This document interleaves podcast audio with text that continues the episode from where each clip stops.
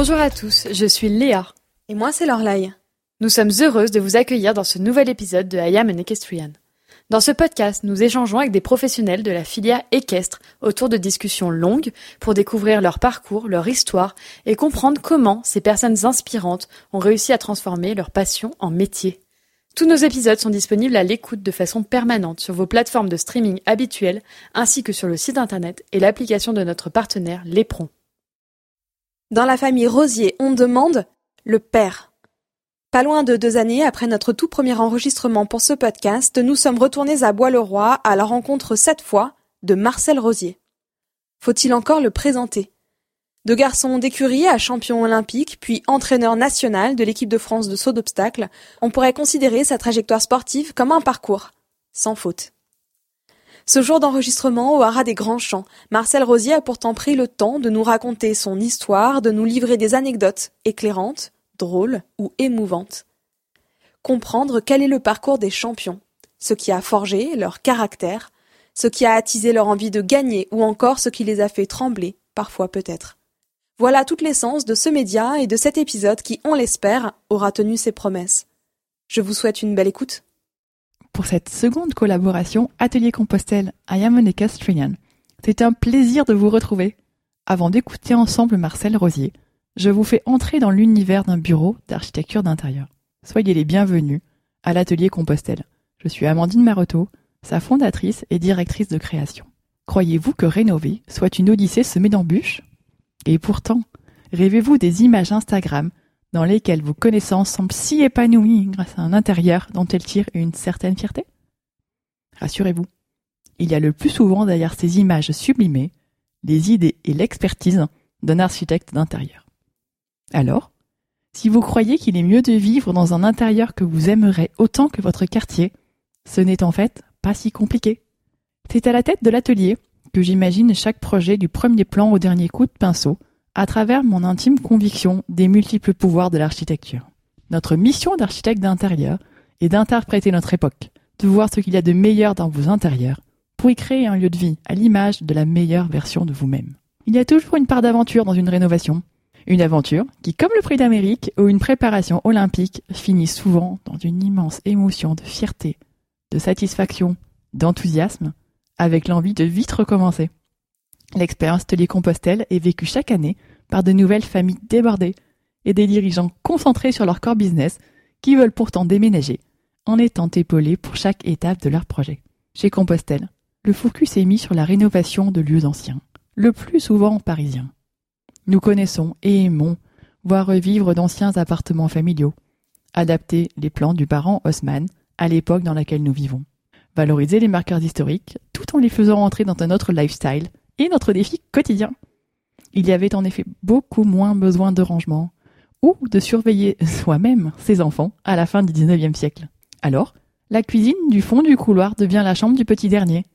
Un bureau trouve sa place dans la double entrée, et le salon de réception se transforme en centre névralgique des activités familiales. Le plus important à l'atelier Compostelle est de concevoir des architectures d'intérieur qui révèlent le beau dans une forme de luxe réconfortant. Voici les mots, la promesse. Maintenant les images. Retrouvez mon équipe et un échantillon de nos réalisations sur les réseaux sociaux, at Atelier Compostelle, et sur notre site ateliercompostelle.com. Voir mieux. Venez nous rencontrer dans nos lieux de travail à Paris, à Bruxelles et au Luxembourg. Allez, en conclusion, un petit teasing. Au printemps, Beauregard Studio édite en collaboration avec Atelier Compostelle une collection de carreaux de ciment et de vitraux numériques. Maintenant, place au sport.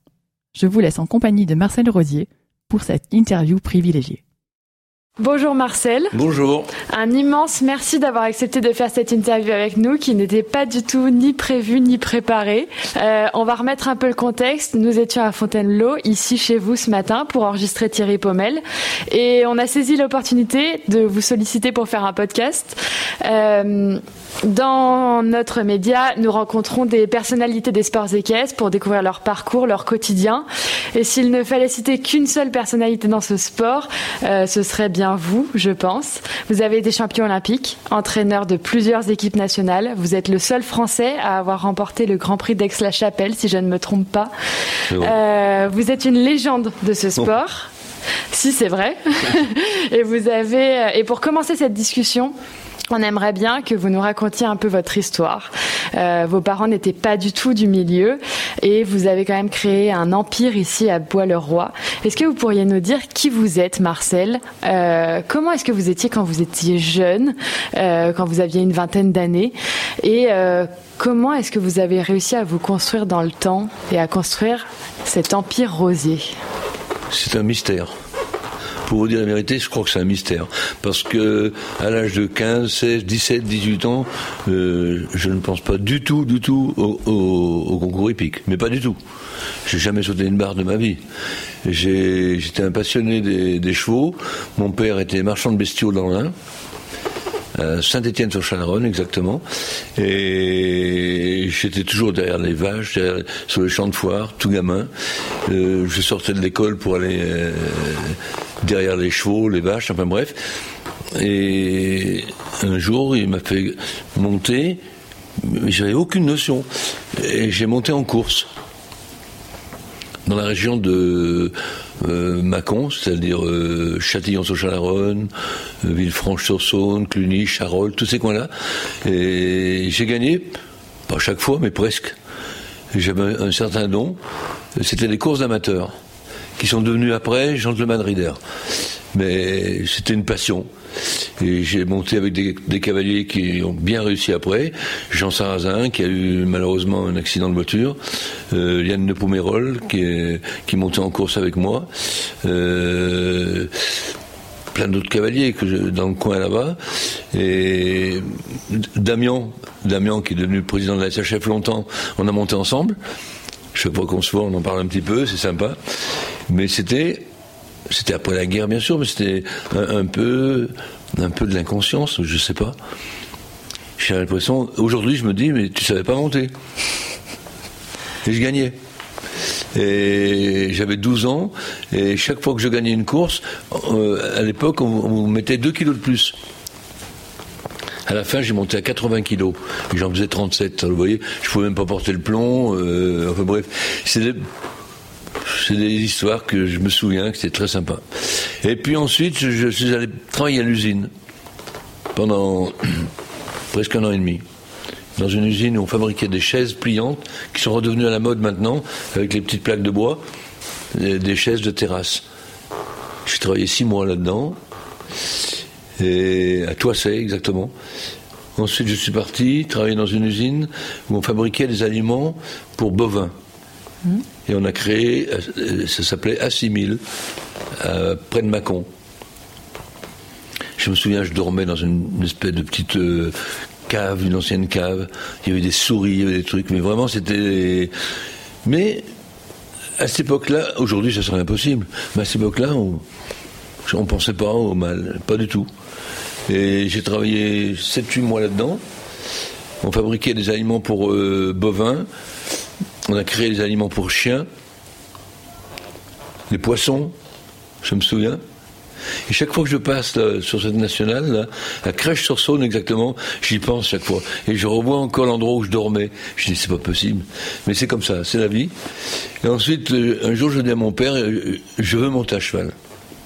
Je veux être dans les chevaux il m'a emmené dans une écurie de course à Moulins. Et ce monsieur, il a dit, oh là là, il va être grand, il a des grosses mains. Pourtant, je pas des grosses mains, mais bon, c'était... Euh, bon, euh, en gros, il m'a cassé, quoi. Donc, je me suis dit, bon, ben, ça, c'est foutu. Il m'a dit, vous devriez aller dans le trot. Et je suis allé dans le trot, à la Guerche, dans le Cher. Et là, j'ai travaillé, j'ai beaucoup appris là. J'ai appris à soigner les chevaux. Je suis tombé chez un monsieur qui s'appelait Monsieur Guyon, qui était maniaque. Les bandes de repos, le laver, mettre du grésil avant d'aller, lorsque les chevaux avaient mangé, pour éviter les mouches, tout. Vraiment. Et je crois que j'apprenais assez vite de ce côté-là. Et là, j'ai observé, vraiment, c'est vraiment, formidable. Et un jour, ce monsieur, il avait un cheval qui courait à Vincennes le prix d'Amérique. Le cheval s'appelait Iskanderef. Et il m'a dit, mon petit gars, tu vas venir avec moi et tu vas aller dans le vent avec le cheval. C'est un vent à une place derrière une voiture. Et à l'époque, il n'y a pas d'autoroute, bien sûr. J'ai fait la Guerche, euh, Vincennes, dans le vent, derrière, comme ça. Et tout s'est bien passé. On arrive. Il n'y avait pas gros bois à l'époque. C'était Joinville-le-Pont. Et il m'a dit bon bah tu vas, on a mis le cheval dans le box, on l'a fait marcher, enfin, toutes les, tout ce qu'on peut faire avant une course quoi. Il courait le lendemain. Il m'a dit tu vas dormir dans le box avec lui. Aujourd'hui, si vous demandez ça à un balfonnier, vous dites comment dormir dans le box? Non, non. J'ai dormi dans le box euh, avec une couverture. Et parce qu'ils avaient peur du dopage, ils avaient peur des, tas de choses. C'était quand même le, prix d'Amérique. Et le cheval a très bien couru. Il n'est pas dans le coup dans le prix d'Amérique. Euh, 15 jours après, il court le prix de France, il est deuxième. C'est un, très bon cheval. Et je suis retourné donc à, la guerre, dans le vent. Et puis un jour, je dis à ce monsieur, écoutez, moi je veux monter. Je, veux monter. Il m'a dit, il m'a répondu, tu es un bon petit gars, je vais te trouver une place. Je connais une écurie à, Fontainebleau, à Bois-le-Roi, chez le père Parot. Il y a de tout. Chaud de chasse, chaud de course, chaud de promenade, il y a de tout. Moi, je, ne me renseigne même pas. Ben, ça m'intéresse. Mais il me dit, il y a des courses à, la Guerche euh, le week-end prochain. Euh, je, vous le présente. On est allé aux courses à la Guerche, c'était pas très loin d'où on était, et je vois un monsieur, monsieur Parot, avec un chapeau, un air euh, un peu sévère, un peu militaire comme ça. Je me suis dit, bon, allez, j'y vais. Il me présente, il dit bonjour mon petit gars, ça va? Euh, T'es courageux? Pas, de problème. Il m'a dit euh, oui, pourquoi pas? Mais j'avais rien fait dans ma vie. Et là, et là j'avais 20 ans. Si, gagner des courses d'amateurs, mais ça, ça va pas loin.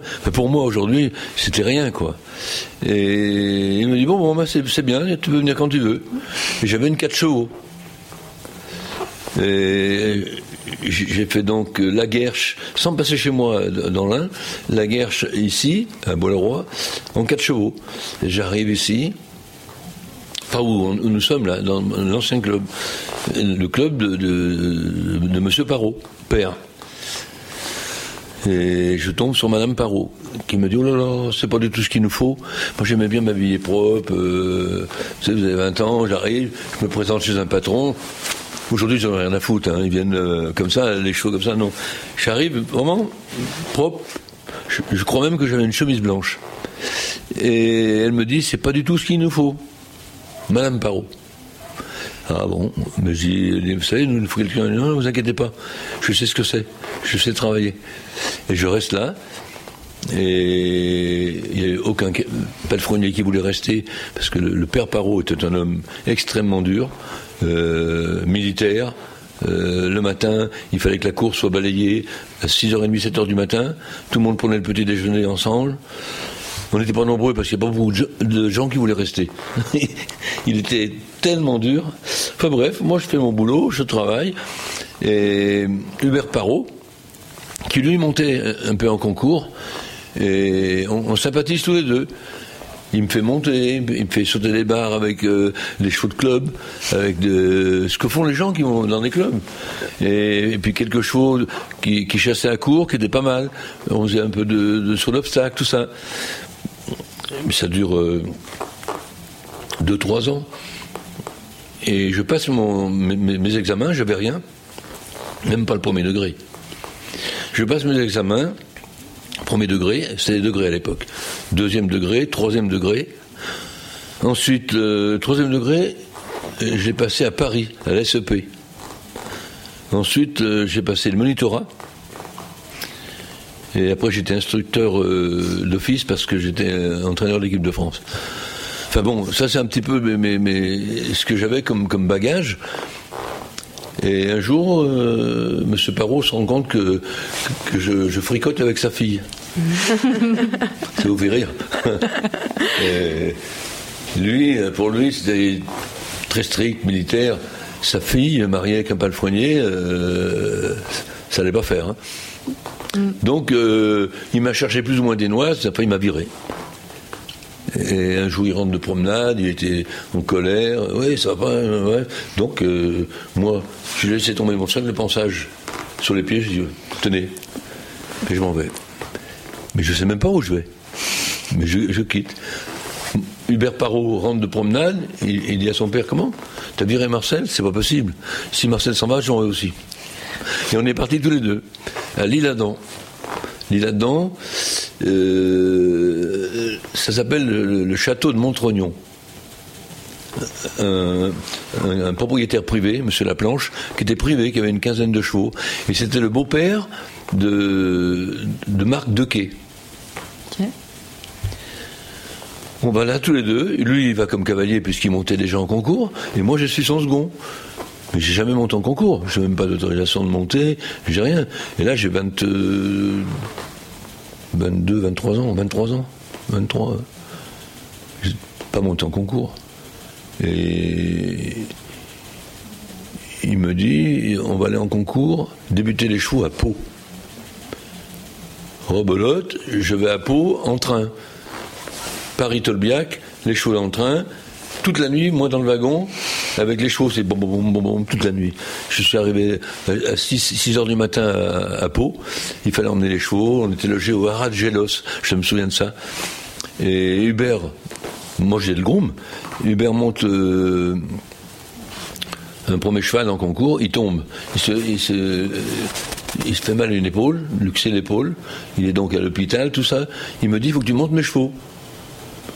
J'ai pas de veste, j'ai pas de pantalon de concours, j'ai pas d'autorisation de monter, j'ai rien. Je, vous dis, j'ai 23, 23 ans, 24 ans. Et pas de problème, il me prête sa veste, bien sûr, ça dépassait là-dedans. Euh, je monte les 4 ans. Les, les 4 ans, c'était l'année des N. Nageur, narcisse, nantua, napolitaine. J'ai ça dans ma tête, c'est incroyable. Et je monte les 4 chevaux, je suis sans faute avec les 4 chevaux. Comme ça. Et après, arrive un monsieur, dit ah, est-ce qu'il pourrait monter ma, jument de 5 ans?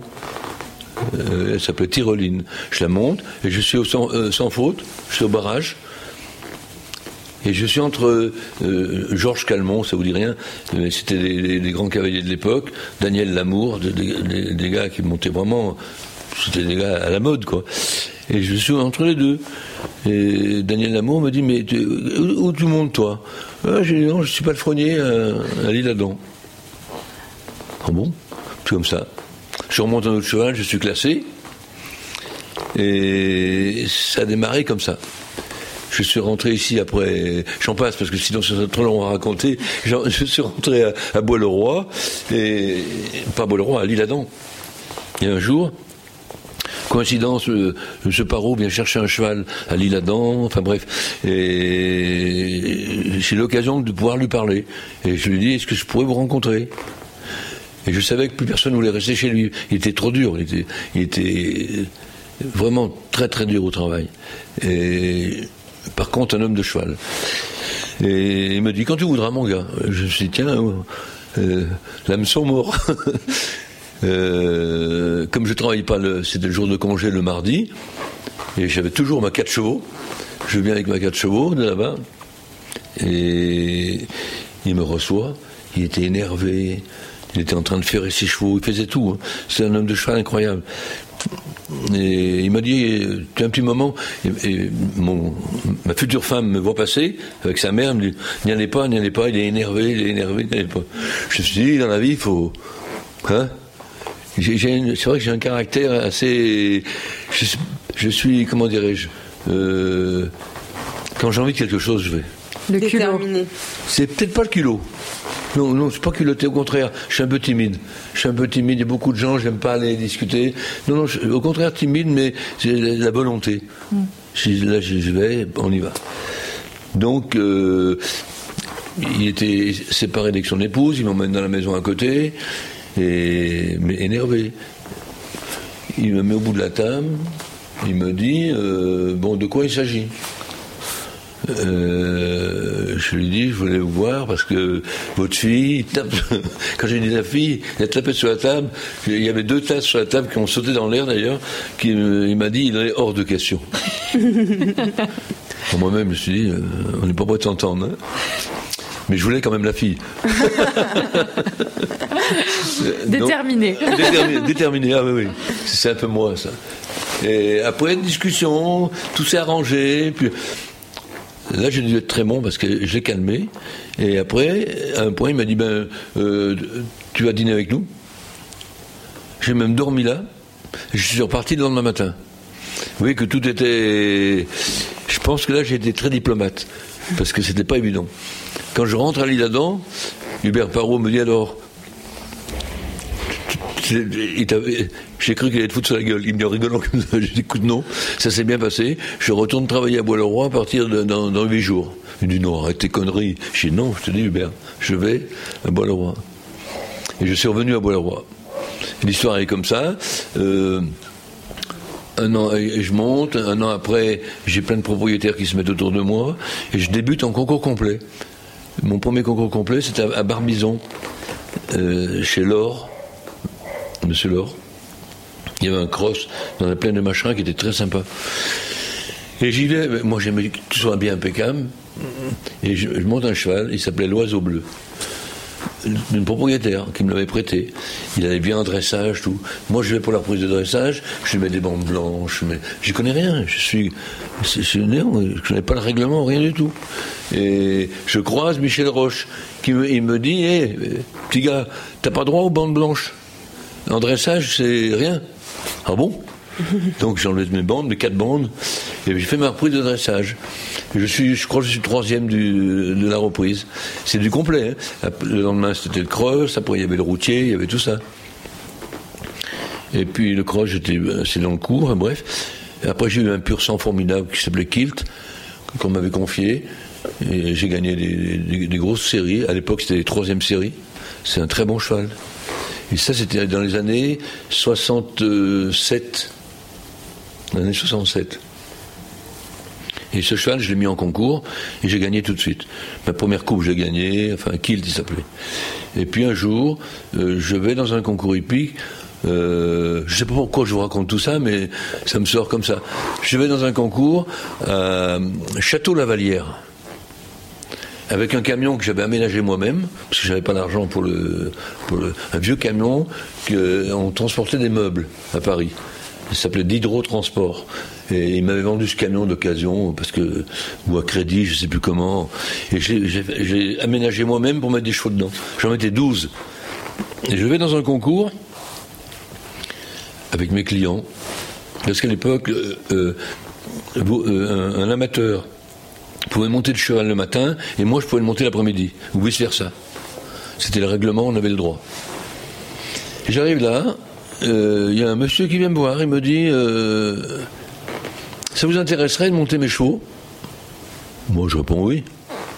Je me demande même pas qui c'est, je connais pas le monsieur.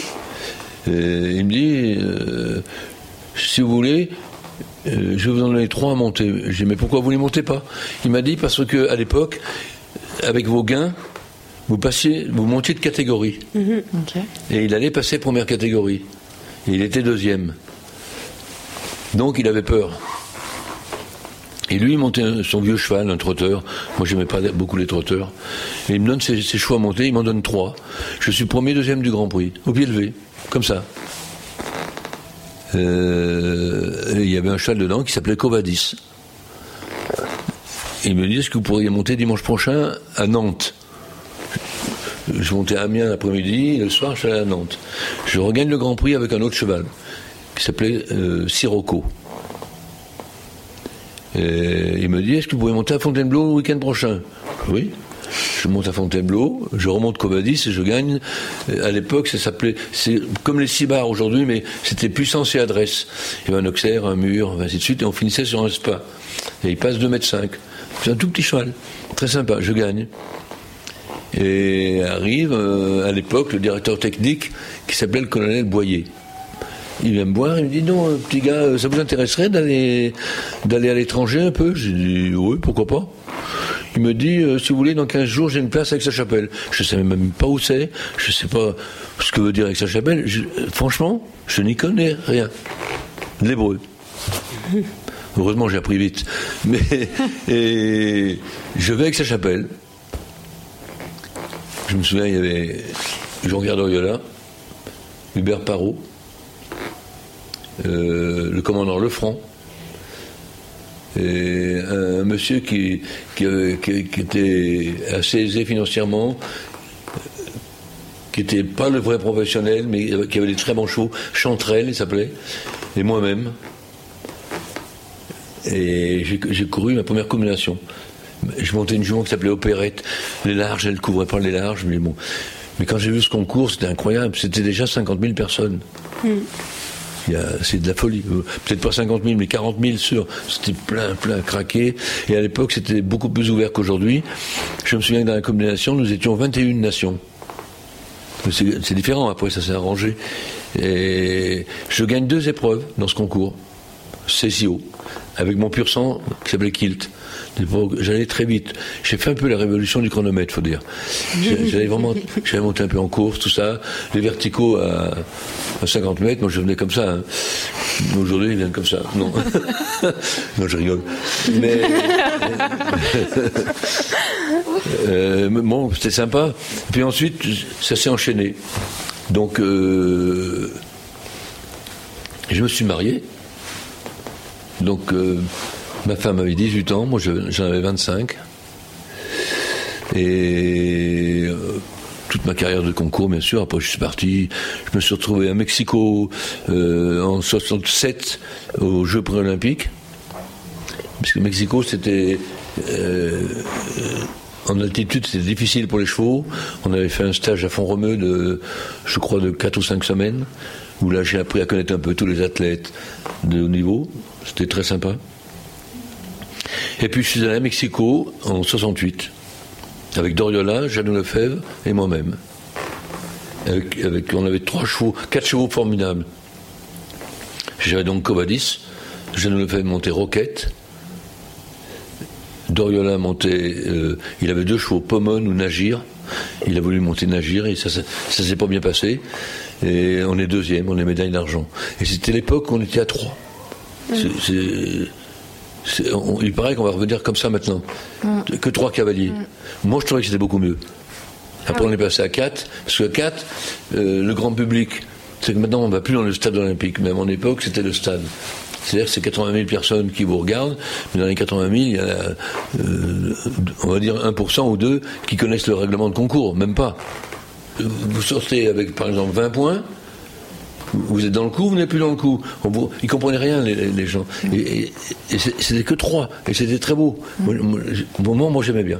on est, on est, on est, quand Doriola est rentré sur la piste, il avait droit à 6 fautes. Mais le parcours était énorme, c'était de la folie.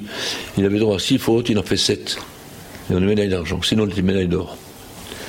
Et voilà, c'est des, belles histoires. C'est venu très vite. Je me suis marié.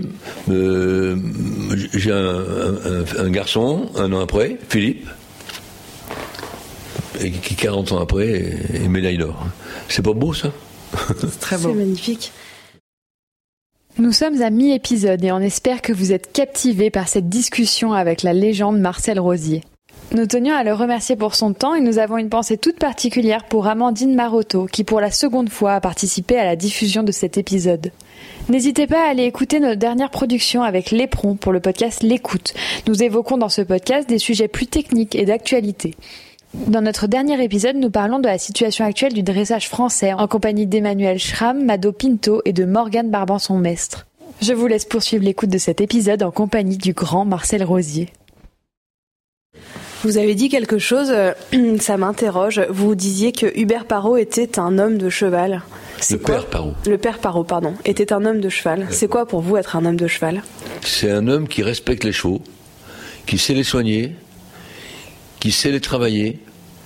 Vous savez, lorsque vous êtes un homme de cheval, c'est pas de le voir dans le box, bon, il y a la connaissance, la morphologie, la façon dont il est fait, euh, pour le sac qui saute. J'ai appris tout ça.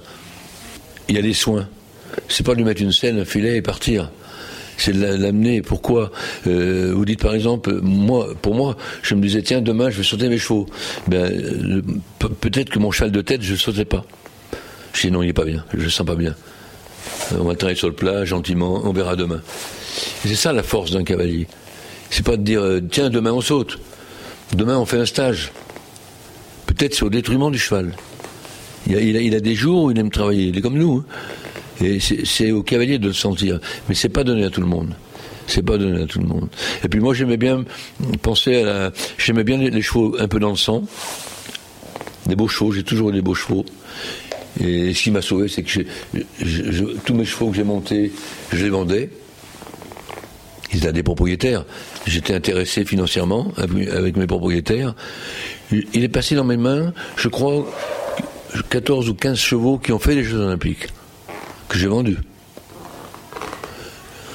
c'est beau, c'est une preuve que mes choix n'étaient pas mauvais, et puis que j'avais le commerce dans la peau par mon père, puisqu'il était marchand de bestiaux. Euh, c'est naturel, c'est pas le, travail me faisait jamais peur, mais c'est pas une question qui fasse peur, c'est que ça se faisait naturellement. Voilà. Et vous vous êtes passionné alors que rien ne vous y rien ne vous y destinait. Au final, vous n'étiez pas du tout d'une famille de cavaliers. Alors, il y avait l'animal, euh, le bovin dont vous nous avez parlé. Mais qu'est-ce qui a fait que le cheval vous a autant plu et passionné? Euh, mon, père était passionné par les chevaux. Hmm. Euh, mon père était à cheval, il montait comme un, bon soldat, on va dire. Et il a fait son service militaire, il a fait une partie de la guerre à cheval. Il était, à un moment donné, il était l'ordonnance du général de Gaulle à cheval, en Allemagne, à Trèves, pendant l'occupation. Et tout ça, on est une famille de sept enfants, je suis le seul. J'ai un frère qui est boucher, l'autre qui est coquetier. Coquetier, c'est les, on tue les poulets dans l'un. Mes sœurs, il n'y a aucune qui monte à cheval. Euh, non, j'avais ça dans, dans la peau, je ne sais pas. Vous avez donc évolué au plus haut niveau hein, pendant des années. Vous avez parcouru le monde de Mexico à Aix-la-Chapelle, où vous avez gagné le Grand Prix, à Montréal, où vous avez été champion olympique. Euh, vous avez fait toutes les plus grandes échéances des championnats aux Jeux olympiques. À quel moment est-ce que vous vous êtes dit que, euh, que vous aviez fait le tour du sport de haut niveau, que vous aviez envie d'arrêter? Est-ce que ça a été un choix? Est-ce que ça a été quelque chose qui s'est imposé à vous? Comment ça s'est passé? Parce que finalement, j'ai l'impression que vous avez arrêté votre carrière assez tôt. Hmm. J'ai arrêté assez tôt, c'était pas mon envie. Euh, j'avais de très bons clients, des, gens formidables qui, m'accompagnaient, des propriétaires de chevaux, ce qui est important. Il faut savoir s'entourer pour réussir. C'est pas de dire je sais. Hein. Euh, ce que je savais, c'est que j'avais pas d'argent. Euh, donc sans argent, ne pouvait rien faire non plus. Après, c'est des paroles. Mais il fallait faire investir dans des bons chevaux, avoir des bons propriétaires, euh, laquelle me faisait, qui me faisait entièrement confiance. Et je vendais leurs chevaux et gagnais de l'argent en même temps. C'est un, ça devenait un jeu un, petit peu. Et puis, euh, j'ai fait à peu près une vingtaine d'années dans l'équipe première. Un jour, j'ai voulu compter un petit peu mes trophées, mais je me suis arrêté à 1000. Mhm. Euh, bon, mais c'est pas pour en faire une, montagne, mais c'est vrai, j'ai gagné beaucoup, beaucoup. J'ai fait des concours où j'ai gagné toutes les épreuves. C'est comme ça. J'ai une anecdote d'ailleurs en Normandie. Je suis allé en Normandie, à, à Lison, exactement. Et c'était organisé par un monsieur qui s'appelle Monsieur Pignolet qui était très gentil, qui montait en concours. Et moi, la, Normandie, j'avais du mal parce que comme je faisais beaucoup de business avec mes chevaux, euh, les Normands, c'est toujours peut-être bien que oui, peut-être bien que non. Ils ont toujours peur de ne pas vendre assez cher. Ils ont toujours peur que vous gagnez de l'argent derrière. Moi, j'ai pas peur qu'on gagne de l'argent derrière moi. J'ai pas peur de, faire investir dans des choses que j'aime, mais j'aime bien être de parole. Oui, c'est oui, non, c'est non. On n'en parle plus. Ça, c'est moi. Je, je déteste peut-être bien que oui, peut-être bien que non. Et j'avais un propriétaire, M. Brunin, qui était le propriétaire de Bayard de Maupas. Il me dit, ah Marcel, il faut qu'on aille absolument à Lison. Je dis, Paul, il s'appelait Paul, malheureusement il n'est plus avec nous, mais c'est un, homme formidable. J'ai pas envie d'aller en Normandie, en Normandie, j'ai pas envie. Parce que ça me sort par les yeux.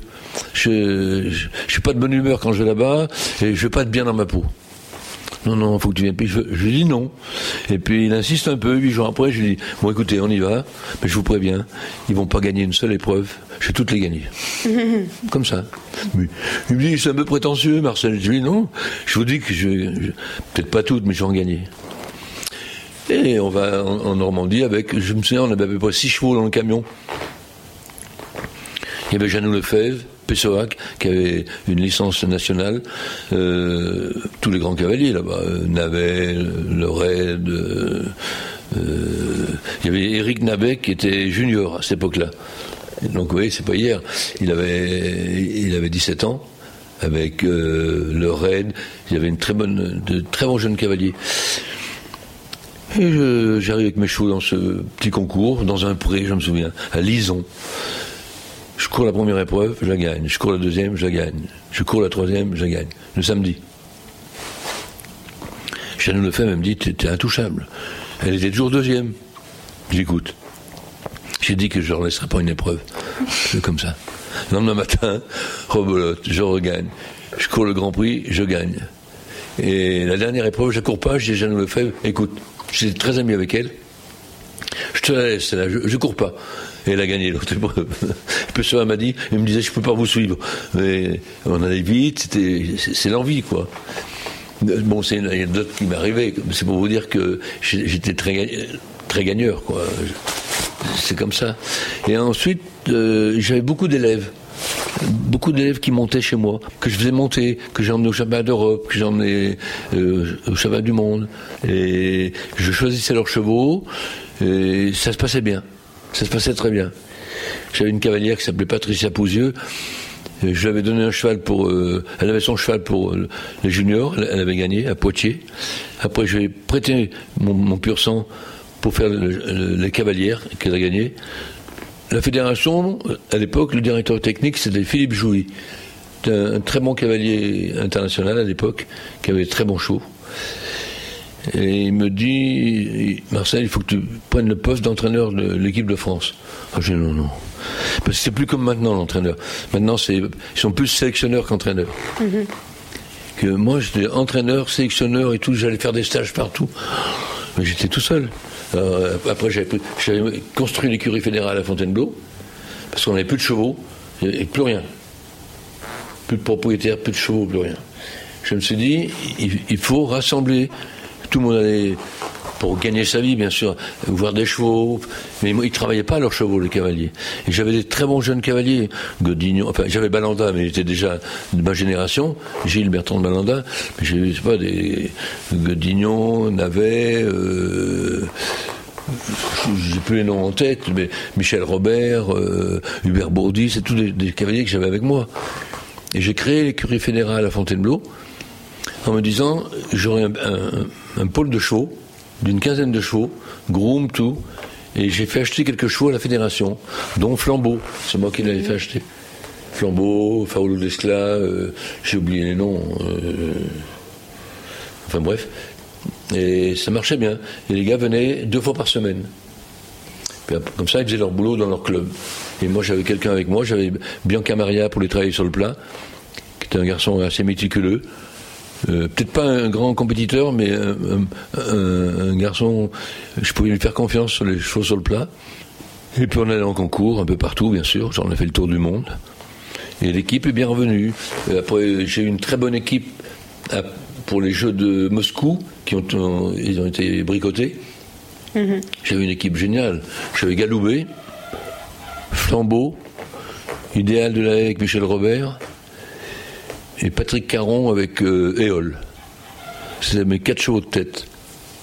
J'avais une bonne équipe pour gagner, puisqu'on a gagné les, championnats du monde euh, un an après en Irlande, à Dublin, avec la même équipe. C'est une preuve. Fallait toujours, moi, dans ma tête, il fallait toujours construire, construire. Avoir des chevaux. C'est pas le tout d'avoir le cavalier qui vous raconte qu'il est le meilleur et le plus beau. Moi, il me fallait des couples. Et pour fabriquer les coupes, ça se fait pas du jour au lendemain. Lorsque j'avais, euh, je, jouais beaucoup sur les chevaux. J'avais, j'ai, l'intuition un peu des chevaux. L'année des J, j'avais dit, les J feront les Jeux Olympiques. Japlou, mm. Jiva, Jalisco, Juniperus, je t'adore, les J. Et tous ces chevaux ont, fait des internationaux. je les avais, je les ai amenés en progression en me disant c'est cela. Et, quand vous avez la chance qu'ils sont dans les mains de bons cavaliers, hmm. donc je ne m'étais pas trompé du côté chaud. Hein. On pourrait rester là à discuter avec vous euh, pendant des heures Pendant et une des semaine. heures, je crois. et on a envie quand même de balayer plusieurs sujets et on aimerait bien que vous nous parliez un peu de vos fils. Alors Philippe, qui, je ne me trompe pas, est champion olympique 42 ans après vous. Euh, Thierry Rosier, qui vient d'annoncer la fin de sa carrière de haut niveau. Et puis Gilles, qui lui euh, n'a jamais fait carrière dans les chevaux. Euh, Est-ce que vous pourriez nous parler un peu de votre relation avec vos trois fils? Est-ce qu'il vous arrive encore de travailler avec eux, aux écuries, les chevaux, etc. Est-ce que vous pourriez nous parler d'eux un peu avec votre œil de père?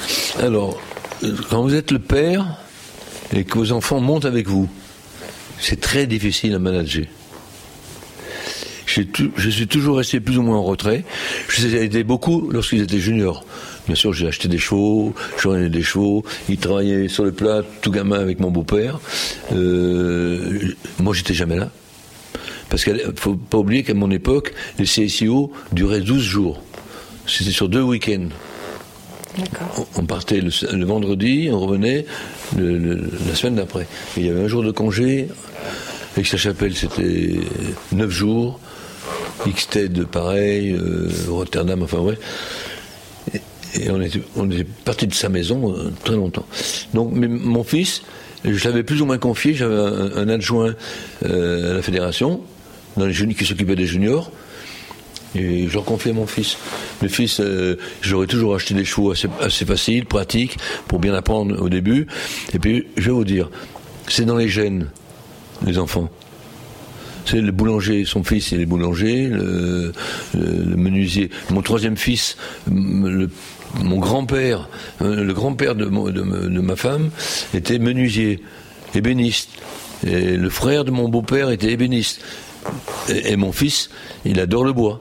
Il, est doué, il est doué, c'est incroyable. Il vous fait des trucs, je me demande où il va chercher ça, sans rien, c'est dans sa tête. Et ça, ça s'invente pas. Et pour, vous en faire le, rapport avec le cheval, le cheval c'est pareil. Il voyait, faire. Tout petit Philippe était avec moi, il me voyait faire, il regarde, c'est des gamins, ils observent. Euh, j'ai la chance qu'ils sont, ils ont pas une morphologie trop importante, ce qui est important aussi. Ils ont gardé la morphologie de la famille un peu, et ça arrange bien les choses. C'est plus facile pour faire des mariages avec les chevaux.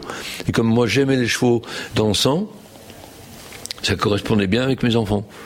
Philippe, euh, j'avais acheté Jiva pour, pour moi à l'époque, et lui il était jeune, il avait dix- 18 ans. hein. C'était Los Angeles, les premiers jeux de Philippe. Philippe a fait quatre fois les jeux. C'est beau dans une famille. Moi trois fois, lui quatre fois. Après, je les ai fait en tant qu'entraîneur, bien sûr. Thierry, il avait fait les jeux, les jeux de méditerranéens. Méditerranéen, ouais. Oui, il avait gagné individuel et gagné par équipe. Et il y a eu un prélèvement sur les, les chevaux. À mon avis, c'est- aujourd'hui, c'est on, recherche davantage, mais il faut faire attention avec les aliments. Bien sûr qu'il y a des tricheurs. Il y, a- il y a- il y aura toujours des, tricheurs. Et pour moi, ces chevaux, il avait rien. C'était pas, c'est pas le genre, Thierry. C'est pas le genre à ça. Lui, c'est travailler ses chevaux, les avoir au mieux, au mieux, au mieux. Après, il a eu des chevaux qui étaient pas mal.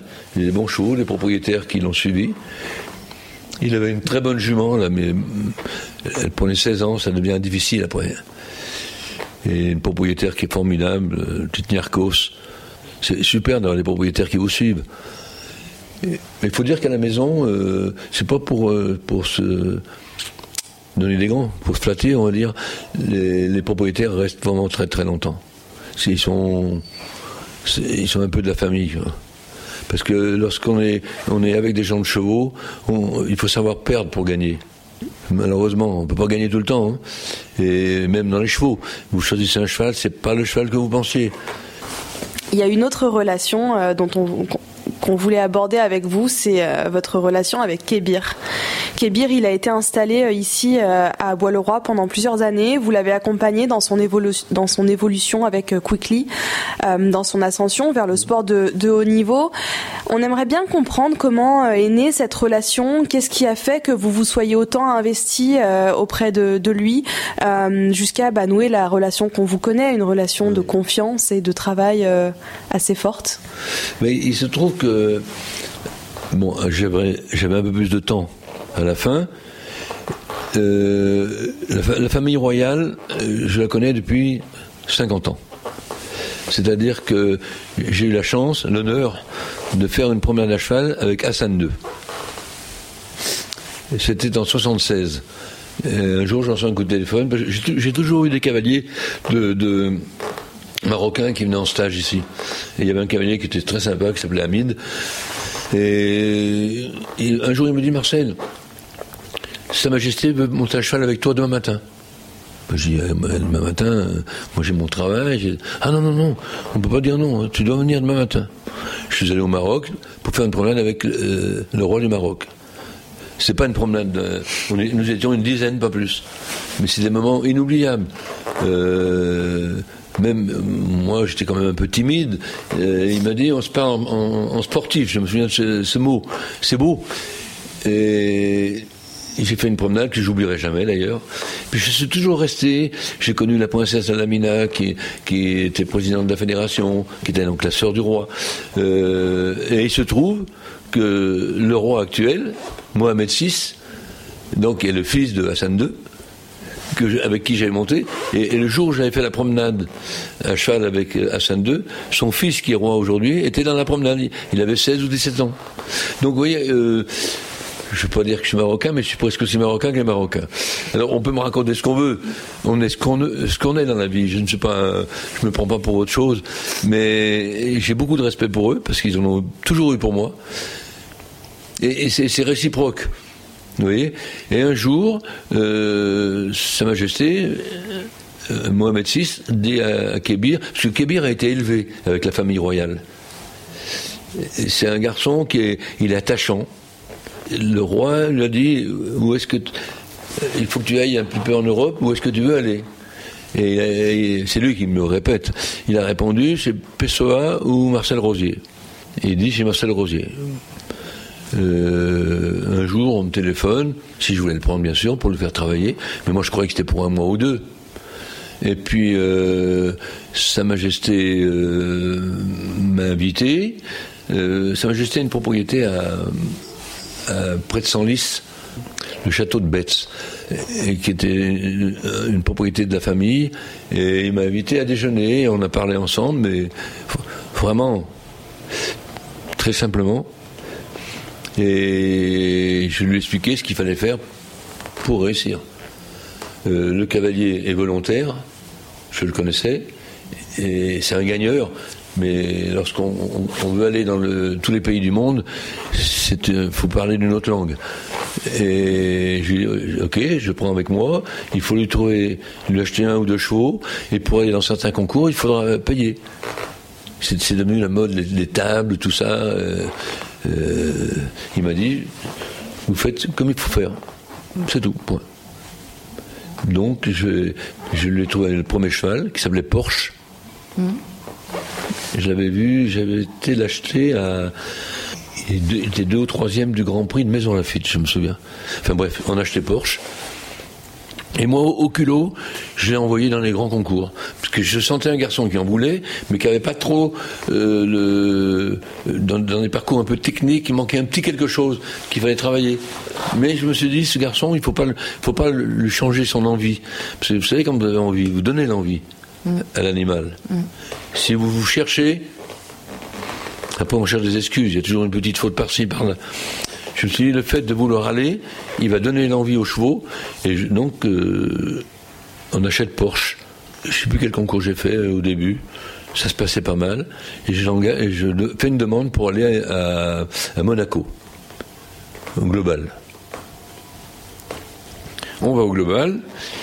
Euh, bon, j'avais eu l'autorisation parce qu'on a la famille de Monaco qui montait ici avec Thierry, Charlotte, ah non, ça nous ferait plaisir. En plus, euh, Sa Majesté euh, connaissait bien euh, le prince de Monaco, tout ça. C'est des petits, des petits détails qui rentrent. Ça me donnait des facilités pour, pour accéder à certains concours qui n'étaient pas évidents. Et on va à Monaco, incroyable, il a monté, formidable. Il est, il est au barrage du Grand Prix et il est troisième. Il fait un podium, c'était incroyable. Il était chez moi depuis un an. C'est incroyable. Je me suis dit, Et puis c'était bien fait, c'était monté, c'était l'envie. Et lui, il, détestait aller voir les médias. Alors là-bas, non, non, non, Marcel, on s'en va, on s'en va, ça va. Il voulait jamais. Il ne voulait pas. Il fuyait les médias. C'est pas son truc. Mais on a tellement sympathisé tous les deux, on était comme, euh, c'est comme mon fils. Presque mieux, parce qu'avec ses enfants, c'est plus difficile. Que là, lui, était, j'étais en admiration sur moi, et, je l'ai emmené un peu partout. Après, euh, Sa Majesté, je lui dis, il faut, il faut racheter un cheval. Et je regarde, je regarde un peu partout, c'est difficile. Vous savez, lorsque vous cherchez un cheval, tout le monde en a un à vendre, hein. euh, ou tout le monde veut gagner. Et j'étais à Dinard avec euh, Kébir, concours de Dinard, et on était assis dans la tribune et je vois rentrer un petit cheval, Quickly. Et il gagne l'épreuve au chronomètre, c'était la qualif du Grand Prix. Il avait 8 ans, c'était son premier concours international. J'ai dit, putain, voilà un cheval pour nous. Et je lui ai dit, laisse-moi faire. Je vais voir Bruno Solumia, qui était chez lui. Et il voulait me vendre un 6 ans que j'aimais pas, qui avait tout gagné, mais je l'aimais pas. Il lui dit Marcel, il est formidable, il gagne tout, mais je l'aime pas. On peut pas acheter un cheval que j'aime pas Non hein Non, vous avez eu raison. Vous allez vous marier avec une femme que vous n'aimez pas Pas du tout. Et avec un homme que vous n'aimez pas Pas du tout. Bon, bah alors. C'est pareil. Et je dis par contre, le petit cheval, je l'aime bien. Oui, mais il n'est pas moi, une dame. Euh, il, coûtait un peu, un peu d'argent quand même. J'écoute. Euh, on, en reparle. Le lendemain matin, 7 h du matin, à Dinard, je vais dans les écuries. Euh, du garçon qui montait, qui s'appelait Benjamin Robert. Et je, et dis à la groom, sors-moi le 6 ans parce que je vais sortir le 6 ans, parce que c'est pareil, c'est plus honnête. Puis après, je dis, sors-moi le petit cheval, je dois le voir. Et je ne sais pas. J'ai vu ce cheval-là, j'étais tout seul. Hein. Il avait une gueule. Et j'avais l'impression qu'il me voyait, il me regardait. Il avait envie de venir chez moi. Excusez-moi. Allez-y, il n'y a pas de souci. Oui, oui, allez-y, allez-y. Non, J'adore. Euh, on a été où? Ah oui, euh, Covadis. Euh, pas Covadis. Euh, Quickly. Il ressemble à Covadis d'ailleurs. Et Julien a une gueule de gagneur, ce cheval, comme ça. Il était petit, enfin bref. Et puis, je, vais voir Kébir. J'ai dit, Kébir, il faut acheter ce cheval-là. Je me débrouille, on va le faire essayer à la maison. Je vais voir Bruno Soulimac et je vais, je vais vous parler à personne. Parce que si vous commencez à dire que vous cherchez un cheval, tout le monde arrive, ils ont tous à vendre. Hein, puis vous en prenez un bon coup dans le derrière, comme on dit. Alors, euh, je dis, écoute, euh, amenez-le là discrètement euh, dans la semaine. Et je le vois ici, je le fais sauter, on le filme. Pas extraordinaire, mais j'aime le cheval. Mais pas, pas plus que ça. Et j'avais fait venir le prince Moul Abdallah pour le voir avec moi. Et il n'a pas été formidable, le cheval. On a fait une vidéo. Je n'ai pas voulu envoyer cette vidéo. J'ai fait ramener le cheval une semaine après. bonne vidéo. Mais moi, je ne peux pas faire un parcours sur deux, trois obstacles un petit peu pour voir sa façon de sauter, c'est tout. Et on a envoyé la, vidéo à Sa Majesté. J'avais mis une option sur le cheval. J'avais dit à Dina, vous ne le sortez plus. J'ai pris tout, tout au vent comme ça, parce que, mais sans rien dire, même mes enfants n'étaient pas au courant. Ce cheval-là, je le voulais. Et ça a duré trois semaines environ. Et j'avais mis une option, vous ne sortez pas le cheval. Je vais le faire acheter par Sa Majesté parce que j'aime ce cheval. je, le sentais. Et passe trois semaines. Euh, bon, alors vous faites quoi avec le cheval? Euh, ouais, c'est moi. On parle pas à Sa Majesté comme on parle. Euh, J'attends. Et un jour, j'en reçois un coup de téléphone. Le prince Moulabdallah qui me dit Marcel, euh, ah, je vous appelle parce que Sa Majesté ne prône pas le cheval. Quel dommage, on, passe à côté d'un crack. C'est tout. Je rappelle Bruno, il disait, j'étais bien assis, il m'a dit, ils prennent pas le cheval. Non, tu m'as, tu emmené en bateau pendant trois semaines, euh, ou même quatre. Je dis, écoute, j'ai quelqu'un d'autre, je, je, je, laisse-moi téléphoner, je, je vais le faire acheter à quelqu'un d'autre. Dix minutes après, mon téléphone ressonne, je prends, le prince Abdullah qui me dit Ah Marcel, je vous appelle parce que Sa Majesté prend le cheval. oh, mais c'est la plus belle chose que vous pouvez faire. J'ai exactement ces mots-là. Et c'est vrai. Et puis ce cheval-là, je l'aimais. Euh, j'ai j'ai pas pensé que ça allait être le cheval quand même qui est devenu, parce que gagner tout ce qu'il a gagné, c'est incroyable. Meilleur cheval du monde. un cheval peut devenir le meilleur cheval du monde avec le, avec le meilleur cavalier du monde. Mais les Marocains, ils débutent, ils se lancent dans la grande compétition, et c'est le meilleur couple. C'est ça qui est, incroyable. Et puis euh, la suite, ben, vous la connaissez un petit peu. On s'est qualifié pour, la Coupe du Monde à Lyon. J'avais du mal à l'amener, Kébir, à l'amener euh, reconnaissance du, parcours, à observer avant. Parce que vous savez, dans la vie, si vous voulez réussir, c'est pas de dire je suis le plus beau, le meilleur, on s'en fout, c'est de dire faut, faut être malin un peu. Il faut observer, regarder, où les autres vont passer, où vous pouvez passer, comment est votre cheval, votre ordre de passage, avoir un bon groom, respecter les horaires. C'est un tout. Ça, vous l'avez ou vous l'avez pas. Vous pouvez toujours travailler ça, à mon avis. Moi, j'y crois pas. Et Kébir, pour ça, c'est un garçon qui improvisait beaucoup en parcours. Et un garçon qui improvise, on, peut l'arranger un peu. Parce qu'il était capable de faire des choses que personne n'aurait fait. Passer dans les endroits avec son cheval en biais et tout. tu crois qu'on va passer là? Il y avait un truc qui. Oui, là je passe, il me disait. C'est ça qui est génial, non? Et il avait ça dans la peau. Et ça correspondait bien avec ma, façon d'enseigner, de, de, voir les choses. Quoi. Il y a une épreuve qu'il a gagnée, fantastique, c'est à Stuttgart. J'emmène à Stuttgart, en Allemagne. Et j'étais très ami avec Oke Schmidt, qui organise le concours là-bas, parce qu'on a monté beaucoup ensemble. L'année précédente, je lui avais dit Ah, Marcel, je peux pas, je suis archi plein. Tout le monde veut la Stuttgart. C'est un très beau concours.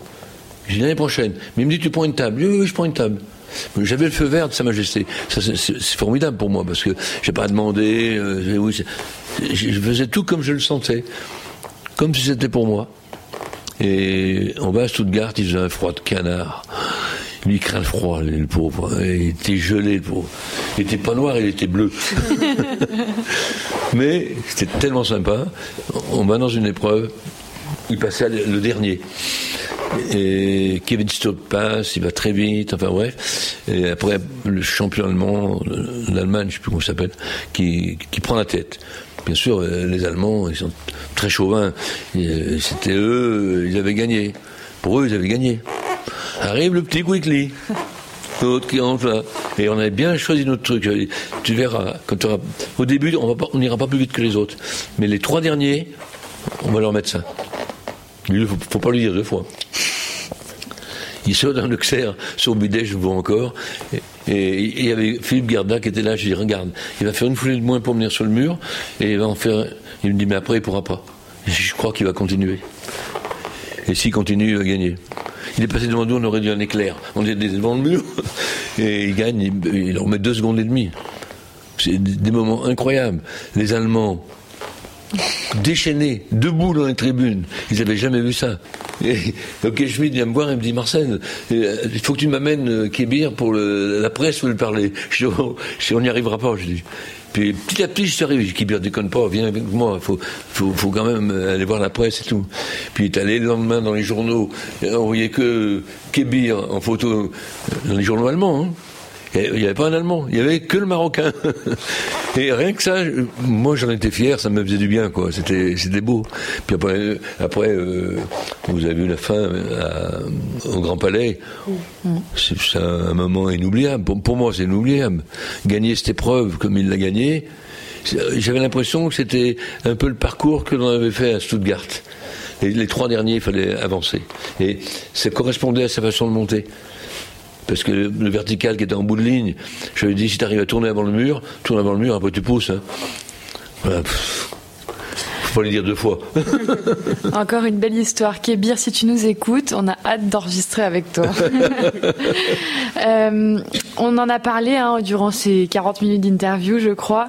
Euh, vous avez traversé euh, pas mal d'époques du sport, des sports équestres et du sport de haut niveau. Vous avez vu ce sport évoluer au cours des décennies. Est-ce que vous pourriez nous parler un peu de votre ressenti par rapport aux évolutions du sport? Vous nous avez parlé hein, des globales, des tables, de l'argent, des propriétaires, etc. Est-ce que, comment est-ce que vous, quel regard est-ce que vous portez sur l'évolution du sport? Moi, euh, bon, j'ai vécu, franchement, j'ai vécu les débuts hein, de, grand sport. Hein. C'était après la guerre, euh, après 68, euh, Mexico, tout ça. C'était le grand sport. Les Jeux, mes plus beaux, c'est peut-être Mexico. Le monde, la foule, 100 000 personnes, les gens étaient dans les anneaux olympiques, debout. C'était beaucoup plus ouvert qu'aujourd'hui. Après, avec les attentats de Munich, tout ça, ça, ça, a un petit peu perturbé. Et puis après, c'est devenu très strict. Mais moi, je trouve, euh, peut-être revenir à trois chevaux, moi, je suis un peu pour. Je sais que c'est plus difficile pour un entraîneur, c'est plus difficile pour les cavaliers. Mais les trois qui partent, c'est une équipe de trois, point. S'il y en a un qui foire, ben il foire. C'est l'équipe qui foire. Sinon, c'est pas du sport. Un pour rattraper l'autre, non? Dans les autres sports, il n'y a personne pour rattraper l'autre. Si on réfléchit bien, moi, ça j'aime. Euh, les concours qui n'ont plus lieu dans le stade olympique, c'est vrai, moi je les ai vécus chaque fois, c'est quand même exceptionnel. Quand vous rentrez sur la pelouse et vous traversez la piste en tartan, qui est la piste des, athlètes de tous les sports, vous vous retrouvez là au milieu avec 80 ou 100 000 personnes autour, c'est vraiment impressionnant. Aussi bien pour le cheval que pour vous. Moi j'avais la chance d'avoir un caractère de je n'ai rien à foutre qui est 100 personnes autour, ça me disait rien. 100 000 personnes, ça ne me, me dérangeait pas. Mais j'avoue que pour certains cavaliers, pour des équipes, c'est pas évident. Dans les sélections, c'était pas évident. Il faut du sang-froid, il faut, faut l'envie, c'est pas évident. Euh, le sport par lui-même, où je suis contre à 100%, les guettes de derrière. Mm. Là, je vais vous dire, il y avait quand même toutes des grandes vedettes à mon époque. Les Allemands, c'était Winkler, Schockemöll, euh, il y avait une équipe de cracks. L'Italie, c'était les Mancinelli, c'était des cracks. Euh, les Anglais, David Broom, Harvey Smith, c'était des cracks. Les mêmes aujourd'hui, ils seraient encore des cracks. C'est des mecs doués. Donc il faut des gars doués. Mais aujourd'hui, dans tous les pays, il y a beaucoup, beaucoup de cavaliers, beaucoup plus qu'avant. Beaucoup plus de cavaliers qui qui montent bien. Après, il faut tomber sur les couples. Parce que les, sélectionneurs, mais les couples, ils se font de plus en plus rares. Parce qu'il y a des problèmes d'argent. Les propriétaires qui ont un bon cheval, ils le vendent. Et le cavalier se retrouve à pied. Il a beau être très bon. Vous avez beau être très bon, ce n'est pas un cheval qui couvre les larges, qui est bien, on peut être très adroit. Et ce qui fausse, aujourd'hui pour moi, terriblement, c'est les guettes derrière. Parce qu'un cavalier de haut niveau qui, est très adroit, avec des guettes derrière, bien sûr que, euh, en plus, c'est pas très beau. Pour moi, je, moi, je suis un homme de cheval, j'aime pas ça. Moi, c'est la nature, c'est naturel. Le cheval doit sauter naturellement. Il est bon, il est bon. S'il le monte bien, bien monté, c'est savoir sauver la faute quand elle arrive.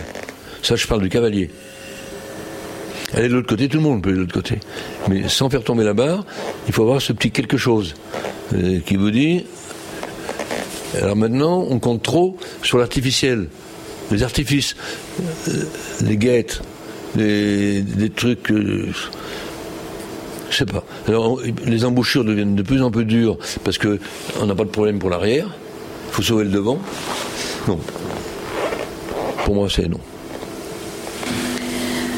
J'aimerais bien clôturer cette discussion. Bon, on avait encore plein de questions, mais on va pas prendre trop longtemps de votre temps. Non, non, allez-y, allez-y. Peut-être. Mais non, vous m'avez bloqué, je crois que vous m'avez. Deuxième. on, fera, euh, on fera peut-être un deuxième épisode, ce serait génial. Moi, il y a une question si on doit clôturer cette discussion aujourd'hui, euh, qui est peut-être pas la plus facile. Est-ce que vous avez aujourd'hui le sentiment d'avoir réussi votre vie? Je regrette rien.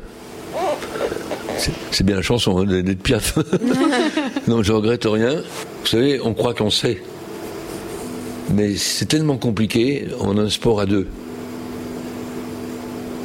C'est Gabin. Je croyais que je savais, mais je ne sais toujours pas. Non, je regrette rien, je regrette pas ma, carrière. Euh, j'aurais presque pu vous dire pourquoi j'ai pris ce poste d'entraîneur de l'équipe de France, mais je regrette pas non plus parce que je crois que j'ai donné un bon coup de pouce à tout le monde. J'ai fait évoluer, j'ai amené les jeunes. Avant, ils pouvaient pas rentrer les jeunes. On rentrait pas. Vous aviez beaucoup de militaires À mon époque, Doriola, Jeanne fait quand vous avez ces quatre-là, c'était les quatre piliers. Après, on ne pouvait plus rentrer. Et moi, j'ai voulu un peu démocratiser, euh, amener les jeunes, les juniors. J'ai eu la chance d'avoir une équipe de jeunes formidables, les juniors. Euh, Bosti, mes deux fils, euh, euh, il y avait encore Navet, le Raid, le Valois. J'avais une équipe de, de, juniors, toutes les combinaisons.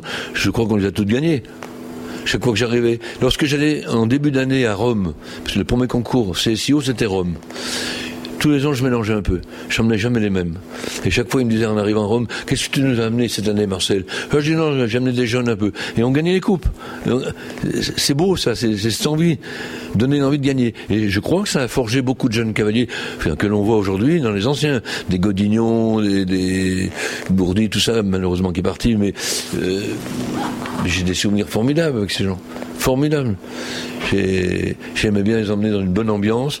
Le soir, la veille de la combinaison, on allait tous dîner avec les propriétaires. Et c'est cette ambiance qu'il faut donner. Il faut pas se regarder à la glace, dire je suis plus beau, non. Il faut donner. Il y a la base. La base, il faut la base. Et aujourd'hui, il, y a presque plus de base qu'autrefois les jeunes cavaliers, c'est formidable, on les amène dans les endroits. Mais le drame, c'est qu'aujourd'hui, ils sont sur des poneys, on leur dit, euh, on va te préparer pour les Jeux Olympiques. Mais attendez, non, euh, faut, pas rêver. Hein Alors, euh, c'est des chevaux, on achète des chevaux à plusieurs millions de francs. Mais c'est pas ça la vérité. Les bons, c'est les bons. Après, il faut bien sûr investir dans un bon cheval. On ne peut pas aller faire les Jeux Olympiques avec des mauvais chevaux. C'est impossible. Et vous regarderez tous les Jeux Olympiques que j'ai vus, tous les chevaux qui participent, qui participent sont souvent beaux.